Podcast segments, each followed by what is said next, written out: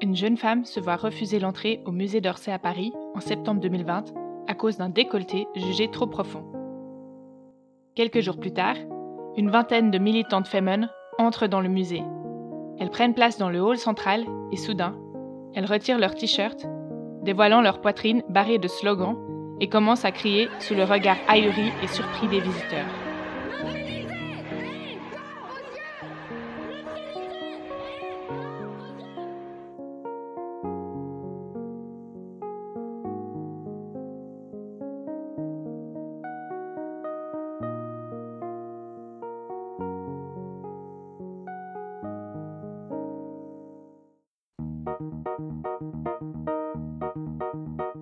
Bienvenue dans Pour de vrai, le podcast qui explore les faits réels. Je m'appelle Clémentine et je pense que les histoires vraies sont souvent le reflet du monde qui nous entoure et peuvent nous aider à le comprendre. Le premier dimanche de chaque mois, je vous raconte une nouvelle histoire vraie, parfois connue, parfois un peu moins. En fin d'épisode et à l'aide de différentes sources, j'apporte un éclairage et mon analyse sur une des thématiques en lien avec l'histoire. Bonne écoute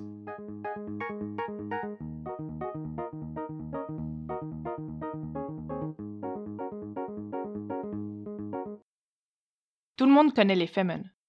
Ces femmes debout, des fleurs dans les cheveux et seins nus, avec des slogans écrits en noir sur le torse. On les a vues crier devant l'ambassade de Russie à Kiev en 2010.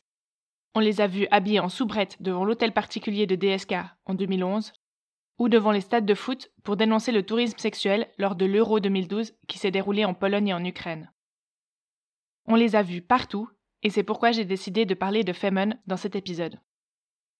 C'est la première fois que je n'aborde pas une affaire ou un événement précis, mais je pense qu'il y a beaucoup de choses à dire sur ce mouvement. Dans la deuxième partie de l'épisode, je vous donnerai mon avis, mais surtout, j'aborderai les sujets de la sexualisation du corps ainsi que de la question de la violence des femmes. Bienvenue dans Pour de vrai. Avant de parler des causes défendues par Femen, je trouve intéressant de parler de l'histoire de la création du groupe. Femen a été créé en 2008 par trois jeunes Ukrainiennes, Anna Hutsol, Alexandra Shevchenko, connue sous le nom de Sacha, et Oksana Shachko. Les trois jeunes femmes ont grandi dans l'oblast de Khmelnytsky, dans l'ouest de l'Ukraine. Concernant ce qui a déclenché la création de Femen, les versions divergent. Mais en tout cas, les trois fondatrices ont activement participé à développer le collectif. Pour le contexte politique en Ukraine, nous sommes juste après la révolution orange, un événement important dans l'histoire politique ukrainienne. L'Ukraine ne fait plus partie du bloc soviétique depuis une quinzaine d'années, mais ses institutions sont très corrompues, et bien que le président ukrainien soit élu, les élections ne sont pas aussi libres qu'on pourrait le souhaiter dans un État démocratique. Et ce qu'on appelle la révolution orange, c'est le nom qui est donné à une série de manifestations politiques qui ont eu lieu en automne 2004 à la suite du résultat du deuxième tour de l'élection présidentielle, qu'en fait de nombreux Ukrainiens ont perçu comme truquées. Il y avait eu une élection qui opposait Viktor Yushchenko à Viktor Yanukovych, et c'est ce dernier qui a remporté l'élection, mais le peuple pense que l'élection n'est pas valable, car des électeurs ont reçu des pressions pour voter pour lui. Il a été soutenu par des oligarques et le gouvernement russe et Vladimir Poutine lui ont apporté un appui médiatique, politique et logistique. Donc des grandes manifestations sont organisées par les perdants de l'élection, Viktor Yushchenko et son allié Yulia Tymoshenko. Finalement, les manifestants obtiennent l'annulation du scrutin par la Cour suprême et l'organisation d'un nouveau vote le 26 décembre 2004. Cette fois, le vote se déroule dans des conditions bien meilleures et plus démocratiques selon les observateurs externes, et c'est Viktor Yushchenko qui est élu. Cette révolution est fréquemment citée par les fondatrices de Femen comme un des éléments marquants de leur engagement politique contre la dictature et pour plus de démocratie. Avant de créer Femen, Oksana Shachko avait créé, avec quelques autres filles, un groupe appelé le Centre des Nouvelles Perspectives. C'était une organisation qui se battait notamment pour les droits des étudiants et contre la corruption, très présente en Ukraine. Oksana explique, dans une interview donnée au magazine Crash en 2017, qu'elle faisait partie de cercles d'étudiants d'influence marxiste et qu'elle participait aussi à beaucoup de meetings avec des professeurs d'université et des personnalités politiques dans le but de récolter de l'argent pour les étudiants. Elle dit aussi que c'était toujours pareil, elle y allait accompagnée d'un étudiant, et il ne l'écoutait que lui. Elle et les autres filles trouvaient cette situation particulièrement injuste et avaient envie de faire changer les choses. C'est à peu près à ce moment-là qu'Oksana rencontre Anna Hutsol et Sacha Shevchenko, avec qui elle crée le groupe Nouvelle Éthique, avec pour objectif de réveiller les consciences et de pousser les Ukrainiennes à se battre pour leurs droits. Elle dit aussi qu'elle voulait combattre les idées reçues selon lesquelles les filles sont stupides et incapables. Anna Hutzol est un peu plus âgée que les deux autres et est désignée comme la théoricienne du mouvement. Elle a déjà une expérience militante au sein de mouvements marxistes quand le groupe Nouvelle Éthique est créé. Pour expliquer ce qui a motivé la création de Femen, Anna explique que, je cite, l'Ukraine est un pays dominé par les hommes où les femmes sont passives. C'est à peu près toutes les informations que j'ai pu trouver sur Anna Hutzol, qui est assez discrète. Et concernant Sacha Shevchenko, la troisième membre fondatrice de Femen, j'ai aussi trouvé peu d'informations sur elle. Après sa création, le collectif Nouvelle Éthique prend vite de l'ampleur et au bout de quelques mois, il compte une centaine de membres, ce qui est énorme pour l'Ukraine. Nouvelle Éthique organise des conférences et des débats et se positionne sur des thématiques qui touchent les femmes. Mais c'est un événement en particulier qui va déterminer le mode d'action de ce qui deviendra Femen. En 2008, dans la maternité d'un hôpital de Khmelnytsky, quatre femmes sont mortes en une journée à cause de mauvais traitements infligés par des médecins corrompus. L'affaire a été étouffée et rien n'allait changer. Mais Nouvelle Éthique, en tant que groupe féministe militant, a décidé d'agir. Les militantes sont arrivées au centre de la ville avec de grandes affiches et des draps tachés de sang, et ont commencé à crier à propos de la tragédie de l'hôpital. De nombreux journalistes sont venus les photographier et à leur grande surprise, le lendemain, c'était partout dans l'actualité grâce à leur action. Grâce à cette médiatisation, une enquête a été ouverte et des contrôles ont été effectués dans l'hôpital. Deux semaines plus tard, le médecin corrompu a été renvoyé. C'est là que les jeunes femmes de Nouvelle Éthique ont compris que leurs actions pouvaient avoir un véritable impact sur le monde. Sans argent et sans pouvoir, mais avec des actions spectaculaires et bien mises en scène, elles pouvaient attirer l'attention sur des causes et même faire changer les choses. Sacha, Anna et Oksana ont donc décidé de partir à Kiev, car c'est là, selon leur dire, que se trouvent tous les médias. Elles créent le collectif Femen, qui veut dire femme en latin, en avril 2008. Les Femen se focalisent sur trois sujets principaux qui sont, selon elles, la source de tous les problèmes de domination qui touchent les femmes la religion, la dictature et l'industrie du sexe. Toutes leurs actions sont dirigées contre ces trois oppressions, même si, avec le temps, leur champ d'action deviendra de plus en plus large. La première grosse action de Femen s'appelait L'Ukraine n'est pas un bordel et avait pour but de dénoncer les problèmes de l'Ukraine avec la prostitution et l'exploitation sexuelle des femmes par l'industrie du sexe les militantes de Femen, déguisées en prostituées, dénoncent le fait que l'Ukraine soit considérée comme un bordel pas cher par toute l'Europe. Néanmoins, à ce moment, si les actions de Femen sont parfois relayées par la presse locale, elles ne font pas encore les gros titres dans les médias. Le collectif va cependant bientôt trouver la formule qui deviendra leur marque de fabrique et attirera l'attention des médias.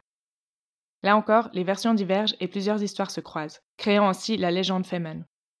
Selon les versions, c'est en août 2009 pour forcer les médias à relayer les actions Femen, Koksana prend l'initiative de montrer sa poitrine lors d'une manifestation à Kiev. Une autre version veut qu'elles aient manifesté topless mais de dos, avec des slogans écrits sur le dos, mais qu'un photographe ait préféré les photographier depuis devant. La version racontée par Anna Hutzol dit que ce serait plutôt par accident. Lors d'une manifestation, la bretelle du débardeur d'une des manifestantes aurait été arrachée, dévoilant ainsi sa poitrine. Dans tous les cas, le collectif prend conscience que le fait de montrer leur sein augmentent leur visibilité. Elles commencent donc à faire toutes leurs actions seins nus. Suite à cela, les médias du monde entier, la presse comme la télévision, relaient leurs actions. Les femmes font la couverture de magazines et on parle d'elles, en bien ou en mal, en critiquant leur façon de faire, mais on parle d'elles et des causes qu'elles mettent en lumière et défendent. Oksana Chachko, une des trois fondatrices, est une artiste. Comme job alimentaire, elle peint des icônes, alors que Femen se présente comme athée et rejette toutes les religions. À côté de cela, Oksana consacre tout son temps à militer pour Femen. C'est elle qui est à l'origine de toute l'imagerie esthétique et militante liée au Femen, comme les couronnes de fleurs, les pancartes au brandy et les messages à même le corps. Elle met en scène les actions comme des performances artistiques.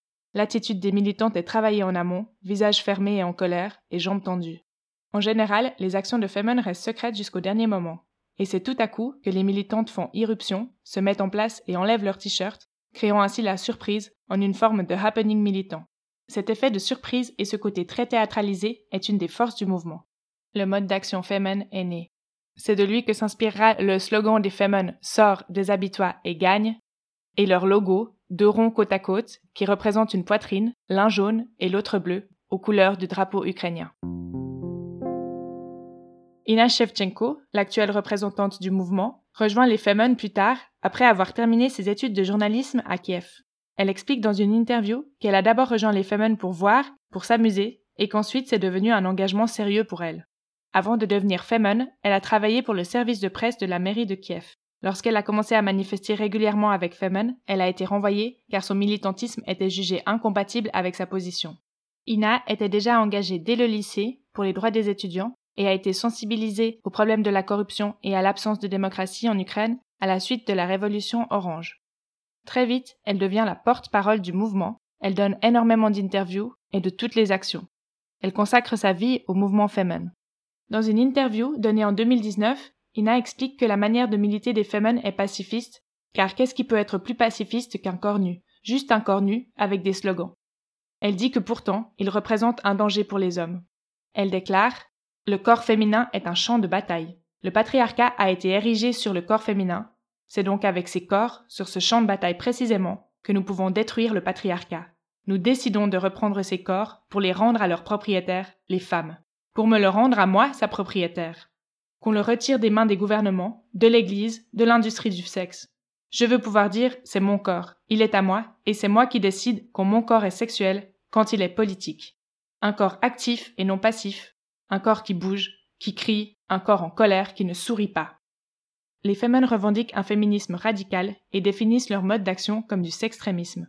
Le sextrémisme, c'est le nom donné au fait d'utiliser le langage et l'imagerie sexuelle féminine, ainsi que la sexualité physique, pour protester contre le patriarcat et les oppressions. Ina explique que la culture dans laquelle elle a grandi est très sexiste. Des corps féminins nus sont exposés à tous les coins de rue et le corps féminin est considéré comme propriété de la société. C'est parce que Femen incarne le conflit des sexes que ses actions dérangent tant. Et c'est vrai que pour leurs actions, les Femen ont reçu des critiques de tous les côtés, aussi bien de la gauche que de la droite, des femmes que des hommes, des milieux féministes que conservateurs. Cela montre bien que si le sein est banalisé sur la plage, utilisé dans la publicité, montré au cinéma, il devient intolérable lorsqu'il apparaît dans l'espace politique. C'est la nudité antisexuelle, proprement politique, qui dérange. D'après INA, en Ukraine, dans les années 2000, la lutte pour les droits des femmes n'est pas très développée. La plupart des associations féministes existantes ont un discours plutôt traditionnaliste, elles s'emparent de thèmes comme la famille et les enfants. Les femmes en Ukraine, dans les années 1990 et 2000, étaient encouragées à travailler jeunes, dans des emplois comme serveuse ou secrétaire, à ne pas faire d'études et à se marier avec un homme riche. C'était présenté comme le modèle à suivre. Et évidemment, c'est pas le modèle que Ina a choisi. Comme je l'ai dit, dès son arrivée, Ina participe à toutes les manifestations, aussi bien en Ukraine qu'à l'étranger, et parfois certaines actions représentent des risques.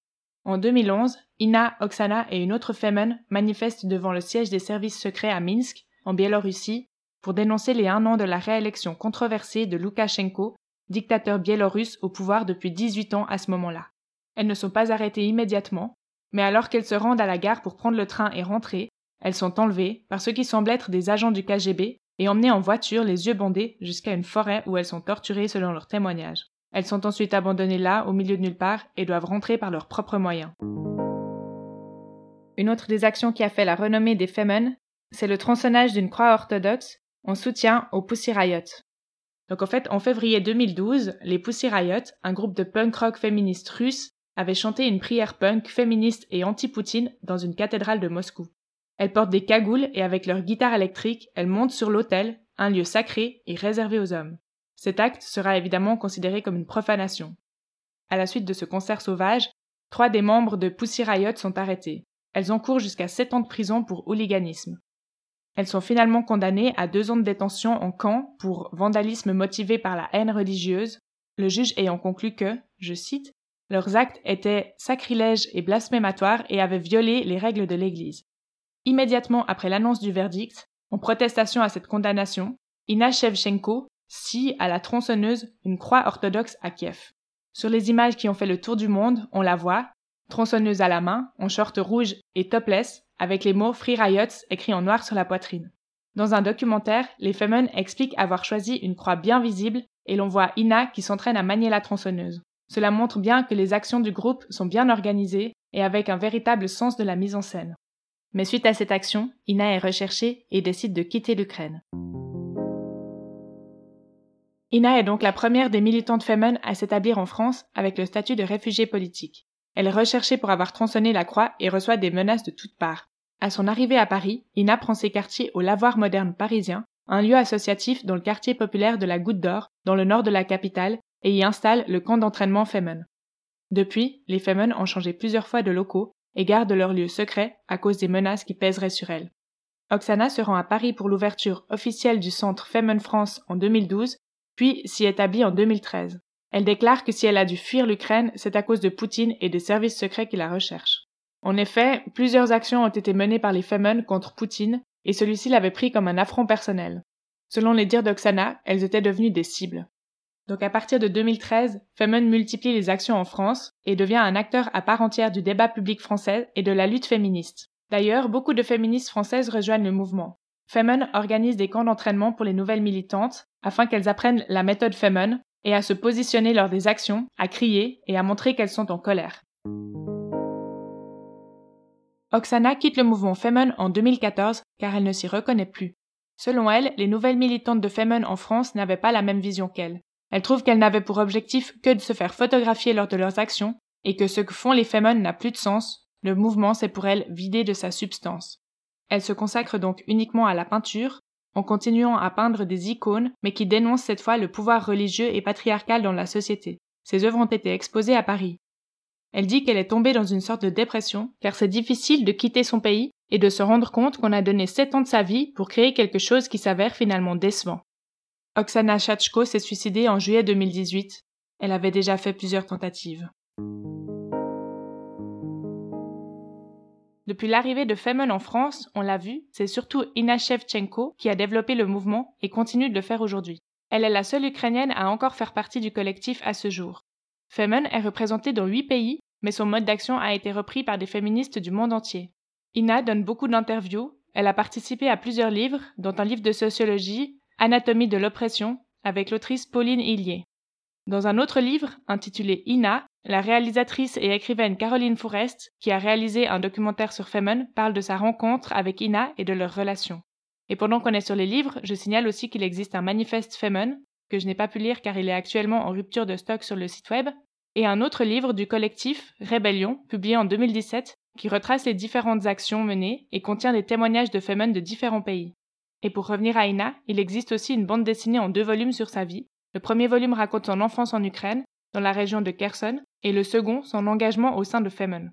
Cela donne l'impression qu'Ina a connu mille vies, elle a participé à d'innombrables actions, a été arrêtée et battue à de multiples reprises, et c'est fou quand on pense qu'elle n'a fait que scander des slogans seins nus. Avant de parler plus en détail des actions et des causes défendues par Femen, je signale qu'il existe une controverse qui survient à la suite de la sortie d'un film en 2013 sur les Femen et qui dit qu'en fait le collectif Femen serait dirigé par un homme caché dans l'ombre mais qui tirerait les ficelles depuis toutes ces années. Son implication n'est pas claire, mais cet homme s'appelle Viktor Sviatsky et serait avant tout un ami d'Anna Hutzol, une des fondatrices du mouvement. J'ai pas pu en trouver beaucoup plus sur lui et son implication, mais évidemment, à la sortie de ces informations, plusieurs militantes françaises se disent déçues que le mouvement féministe cache en fait une structure patriarcale. Ina Shevchenko assure que les femmes sont indépendantes et que Victor ne prend pas de décision. Elle ne nie cependant pas son existence. Et on a déjà pu s'en rendre compte, les femmes, en manifestant pacifiquement mais seins nus, prennent des risques énormes. Elles sont l'objet de multiples arrestations, parfois très brutales, beaucoup de vidéos en témoignent. Elvire Duvel-Charles, une militante française qui a passé plusieurs années au sein de Femen et participé à beaucoup d'actions, raconte avoir fait plus de 100 heures de garde à vue. Tout cela pour dire que même si cette rumeur qu'un homme est derrière Femen est vraie, c'est elles qui prennent tous les risques. Et je ne pouvais pas parler de Femen sans décrire quelques-unes de leurs actions et parler des causes pour lesquelles elles se mobilisent. Femen s'élève contre toutes les violences et toutes les formes d'oppression subies par les femmes. Leur engagement repose sur trois piliers principaux la lutte contre les dictatures et l'extrême droite, contre l'industrie du sexe et l'Église, qui sont, selon Femen, dans le déni des femmes. Au fil des années, leurs actions se diversifient et leur champ d'action s'élargit. Elles multiplient les actions et on les voit partout. Elles mènent des actions en faveur des droits LGBT, elles sont notamment violemment agressées lors d'une action contre la manif pour tous par des opposants au mariage pour les personnes de même sexe, et souvent, les Femen mettent en place des campagnes, c'est-à-dire des séries d'actions sur une même thématique. En Espagne, par exemple, elles ont lancé la campagne intitulée L'IVG c'est sacré en 2014, alors que le mouvement du Parti populaire remettait en question ce droit acquis en 2010 par une loi dépénalisant l'avortement. Trois militantes de Femen sont entrées au Congrès des députés espagnols en scandant À Bordeaux est sagrado, l'IVG c'est sacré. Elles ont immédiatement été arrêtées et sorties de l'hémicycle avec brutalité.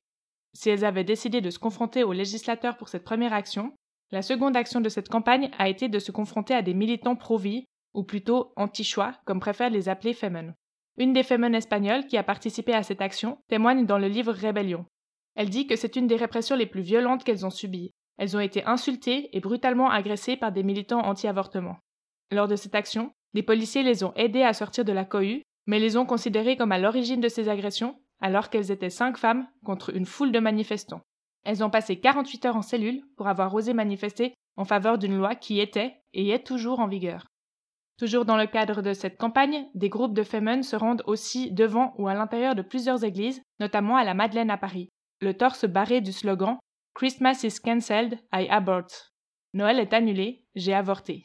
Elles portent un voile bleu, symbolique de la Vierge Marie, et tiennent un foie animal dans leurs mains pour mimer un avortement. L'action à la Madeleine leur vaudra un procès pour exhibition sexuelle. Le droit à l'IVG est une des causes que les Femen défendent depuis longtemps. En 2012 déjà, trois activistes avaient sonné les cloches de la cathédrale Sainte-Sophia de Kiev en réaction à la demande de l'Église catholique qui voulait restreindre l'accès à l'IVG. Les Femen luttent et manifestent contre les religions en général, car selon elles, toutes les religions placent la femme en seconde position. En février 2013, à la suite de la renonciation du pape Benoît XVI, huit activistes Femen entrent dans la cathédrale Notre-Dame de Paris pour faire sonner les cloches nouvellement exposées. Elles sont expulsées brutalement et interpellées par la police.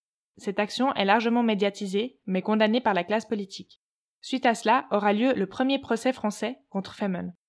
Le recteur archiprêtre de Notre-Dame, je ne savais même pas qu'on pouvait être archiprêtre, porte plainte pour profanation d'un espace cultuel et coups et blessures, et une association chrétienne d'extrême droite porte plainte pour injure publique envers les catholiques du fait de leur religion et exhibition sexuelle et demande la dissolution de Femen.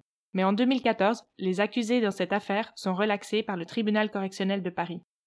Les Femen mettent aussi en place de nombreuses actions en soutien aux femmes musulmanes, notamment en Égypte, avec le slogan Femmes musulmanes déshabille-toi. En 2013, elles manifestent à Tunis en soutien à Amina, une activiste tunisienne emprisonnée. Trois Femen sont interpellées et détenues pendant un mois en Tunisie. Femen se positionne évidemment contre les violences sexuelles. En février 2021, des activistes manifestent place Vendôme à Paris devant le ministère de la Justice pour demander justice pour Julie, une jeune femme victime de viol et dont les viols ont été requalifiés en agression sexuelle.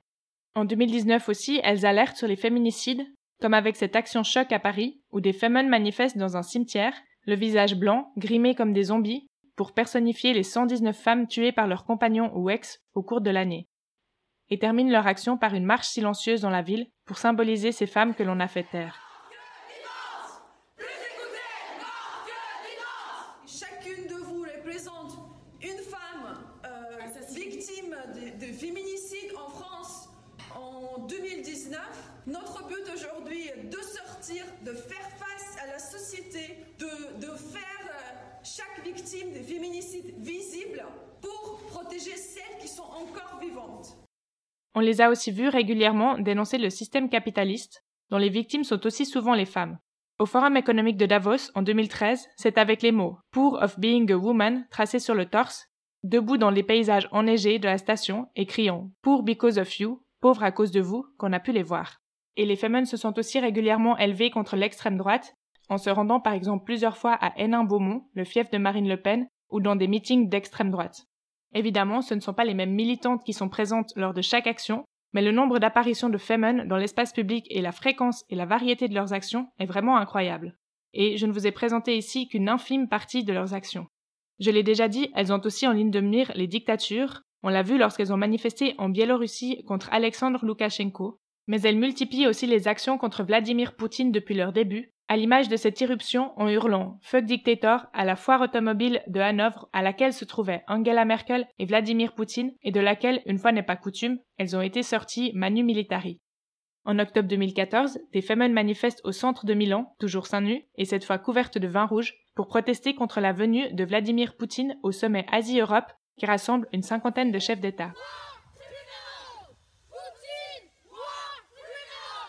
L'une d'entre elles a eu le temps de déclarer à un journaliste avant de partir en courant vers le métro poursuivi par la police. Nous pensons qu'accueillir Poutine lui serrer la main, c'est ignorer l'ignoble torture, les assassinats et la guerre en Ukraine qui ont été lancés et soutenus par Poutine. Évidemment, elle parle à ce moment-là, en 2014, de la guerre de Crimée. Donc on l'a compris, depuis son existence, Femen dénonce régulièrement la politique de Vladimir Poutine, son autoritarisme et son ingérence dans la politique ukrainienne, et continue de protester contre la guerre actuellement en cours. Les militants de Femen ont organisé plusieurs actions à Paris en soutien au peuple ukrainien et pour dénoncer la guerre, la poitrine peinte en jaune et bleu. En outre, si l'Ukraine est officiellement considérée comme pays candidat à entrer dans l'Union européenne depuis juin 2022, les Femen militent depuis des années pour l'entrée de l'Ukraine dans l'Union européenne. À titre d'exemple, si l'on faut encore un, en 2013 à Vilnius, une Femen qui tentait d'interpeller les responsables politiques lors d'un sommet européen en criant L'Ukraine en Europe a été violemment arrêtée. Depuis le début de la guerre en Ukraine, Ina Shevchenko prend régulièrement la parole dans les médias et sur les réseaux sociaux pour demander à l'Europe d'agir plus, de faire entrer l'Ukraine dans l'Union européenne et pour alerter sur la situation des civils, notamment de ses proches sur place, ainsi que pour dénoncer les atrocités qui ont lieu.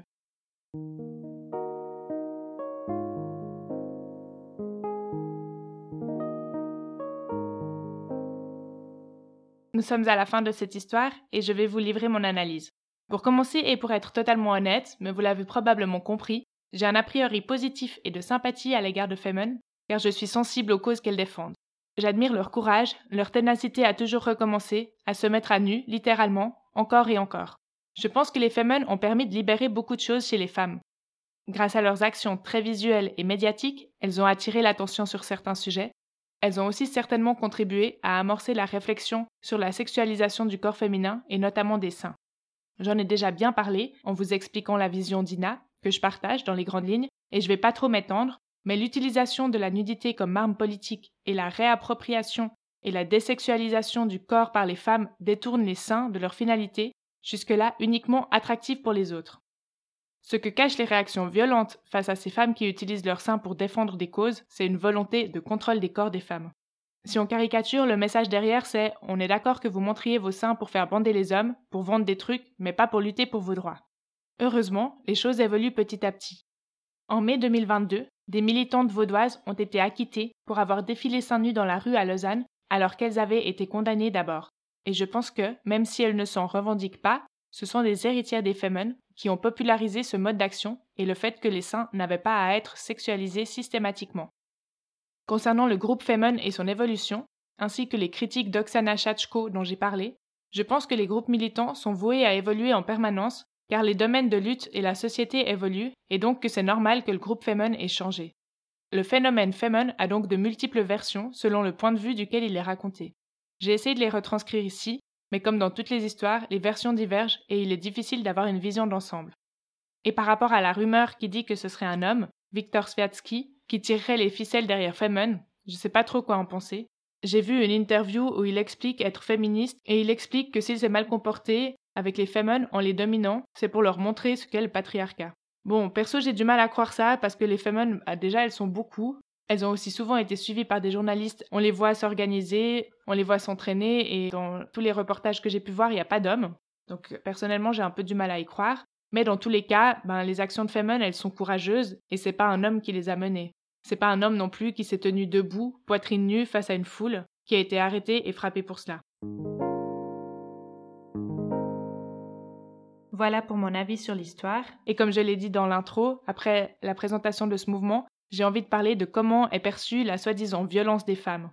Dans notre société, les femmes sont souvent socialisées comme devant être calmes, posées, douces, on peut dire qu'on nous fait comprendre et qu'on nous apprend qu'on n'a pas accès à la violence. Et en conséquence, la moindre action qui sort un peu du cadre est considérée comme violente. Simplement dire qu'on n'est pas d'accord ou élever la voix quand on est une femme peut être perçu comme violent, ou pire, hystérique. Alors qu'un homme qui le fait sera juste quelqu'un qui s'affirme. Les activistes femmes crient, se déshabillent et prennent de la place dans l'espace public, mais c'est tout ce qu'elles font. Techniquement, ce sont des actions non violentes, mais qui sèment une terreur imaginaire et leurs actions sont-elles réprimées par la violence, réelle et majoritairement masculine? On ne compte plus les témoignages de femmes qui ont été frappées, violentées, voire torturées au cours d'évacuations et d'arrestations. En les qualifiant de violentes, on rappelle toutes les femmes à l'ordre. C'est déjà trop. Le fait que le seuil de la violence acceptable pour les femmes soit tellement bas, et encore plus si elles appartiennent à des minorités, prouve qu'en fait, l'idée que les femmes ne sont pas violentes participe à une sorte de contrôle social. Ben oui, c'est plus facile de dominer un groupe social à qui on a appris qu'il n'avait pas accès à la violence, même pour se défendre. Parce que pour reprendre l'exemple des Femen, les oppressions contre lesquelles elles luttent sont bien plus violentes envers les femmes que ce qu'elles font elles. D'ailleurs, les rappels à l'ordre sont constants. Cela va des jeux auxquels les petites filles sont invitées à jouer, quand les garçons jouent à la guerre, les loisirs ou métiers labellisés comme féminins, et les représentations médiatiques. Est-ce que vous avez déjà remarqué que dans les représentations médiatiques, au cinéma par exemple, les femmes violentes ont très souvent vécu des choses horribles Elles sont violentes en réaction à leur vécu. En fait, pour être violentes, elles ont besoin d'une justification, alors que les hommes, bah, ils sont juste violents. Réfléchissez à des films que vous avez vus. Par exemple Kill Bill, ou le personnage de Lisbeth Salander dans la saga Millennium. Rappeler constamment aux femmes qu'elles sont douces, non violentes, dociles et calmes par nature, c'est nous faire croire qu'on n'a pas la capacité de se révolter, de réagir, de se défendre et de détruire le système qui nous oppresse. Sauf que c'est faux, et qu'on peut le désapprendre, et apprendre à se défendre intellectuellement et physiquement. C'est d'ailleurs intéressant de voir que les Femen organisent des camps de formation pour leurs nouvelles membres, où elles s'entraînent à ne pas sourire et à avoir l'air en colère. Cette idée que les femmes ne peuvent pas être violentes va même si loin que par exemple Beate Zschäpe, une terroriste allemande dont je raconte l'histoire dans l'épisode 4 du podcast. Donc Beate Zschäpe a été présentée comme s'occupant uniquement de la logistique du groupe terroriste pendant que les deux hommes braquaient des banques et tuaient des immigrés. Bon, au final, elle a été condamnée pour les meurtres, mais ça montre que c'est si ancré que les femmes ne sont pas violentes que ça peut même servir comme ligne de défense dans un tribunal. Et dans le même esprit, Boris Johnson, l'ancien Premier ministre britannique, a déclaré fin juin Si Poutine était une femme, je ne pense pas qu'il se serait lancé dans une guerre folle et macho d'invasion et de violence. Comme pour rappeler encore une fois que la violence est vraiment l'apanage des hommes et qu'une femme ne pourrait pas être aussi violente. Et c'est comme ça qu'on construit ce contrôle social en répétant que les femmes ne sont pas violentes. Je crois que je suis partie un peu loin dans mon analyse et il y aurait encore beaucoup de choses à dire. Si ce sujet vous intéresse, vous trouverez quelques ressources dans la description de l'épisode. Vous venez d'écouter Pour de vrai. Je vous remercie chaleureusement d'avoir écouté cet épisode. Vous trouverez toutes les sources et les références utilisées pour écrire cet épisode dans la description. Si vous souhaitez m'aider à faire connaître Pour de vrai et soutenir le podcast, vous pouvez lui donner 5 étoiles sur Spotify et vous abonner sur votre appli de podcast préféré. Vous pouvez aussi le recommander à vos amis. Et pour ne rien rater en attendant le prochain épisode, c'est sur la page Instagram du podcast que ça se passe. On se retrouve très vite pour un nouvel épisode. À bientôt!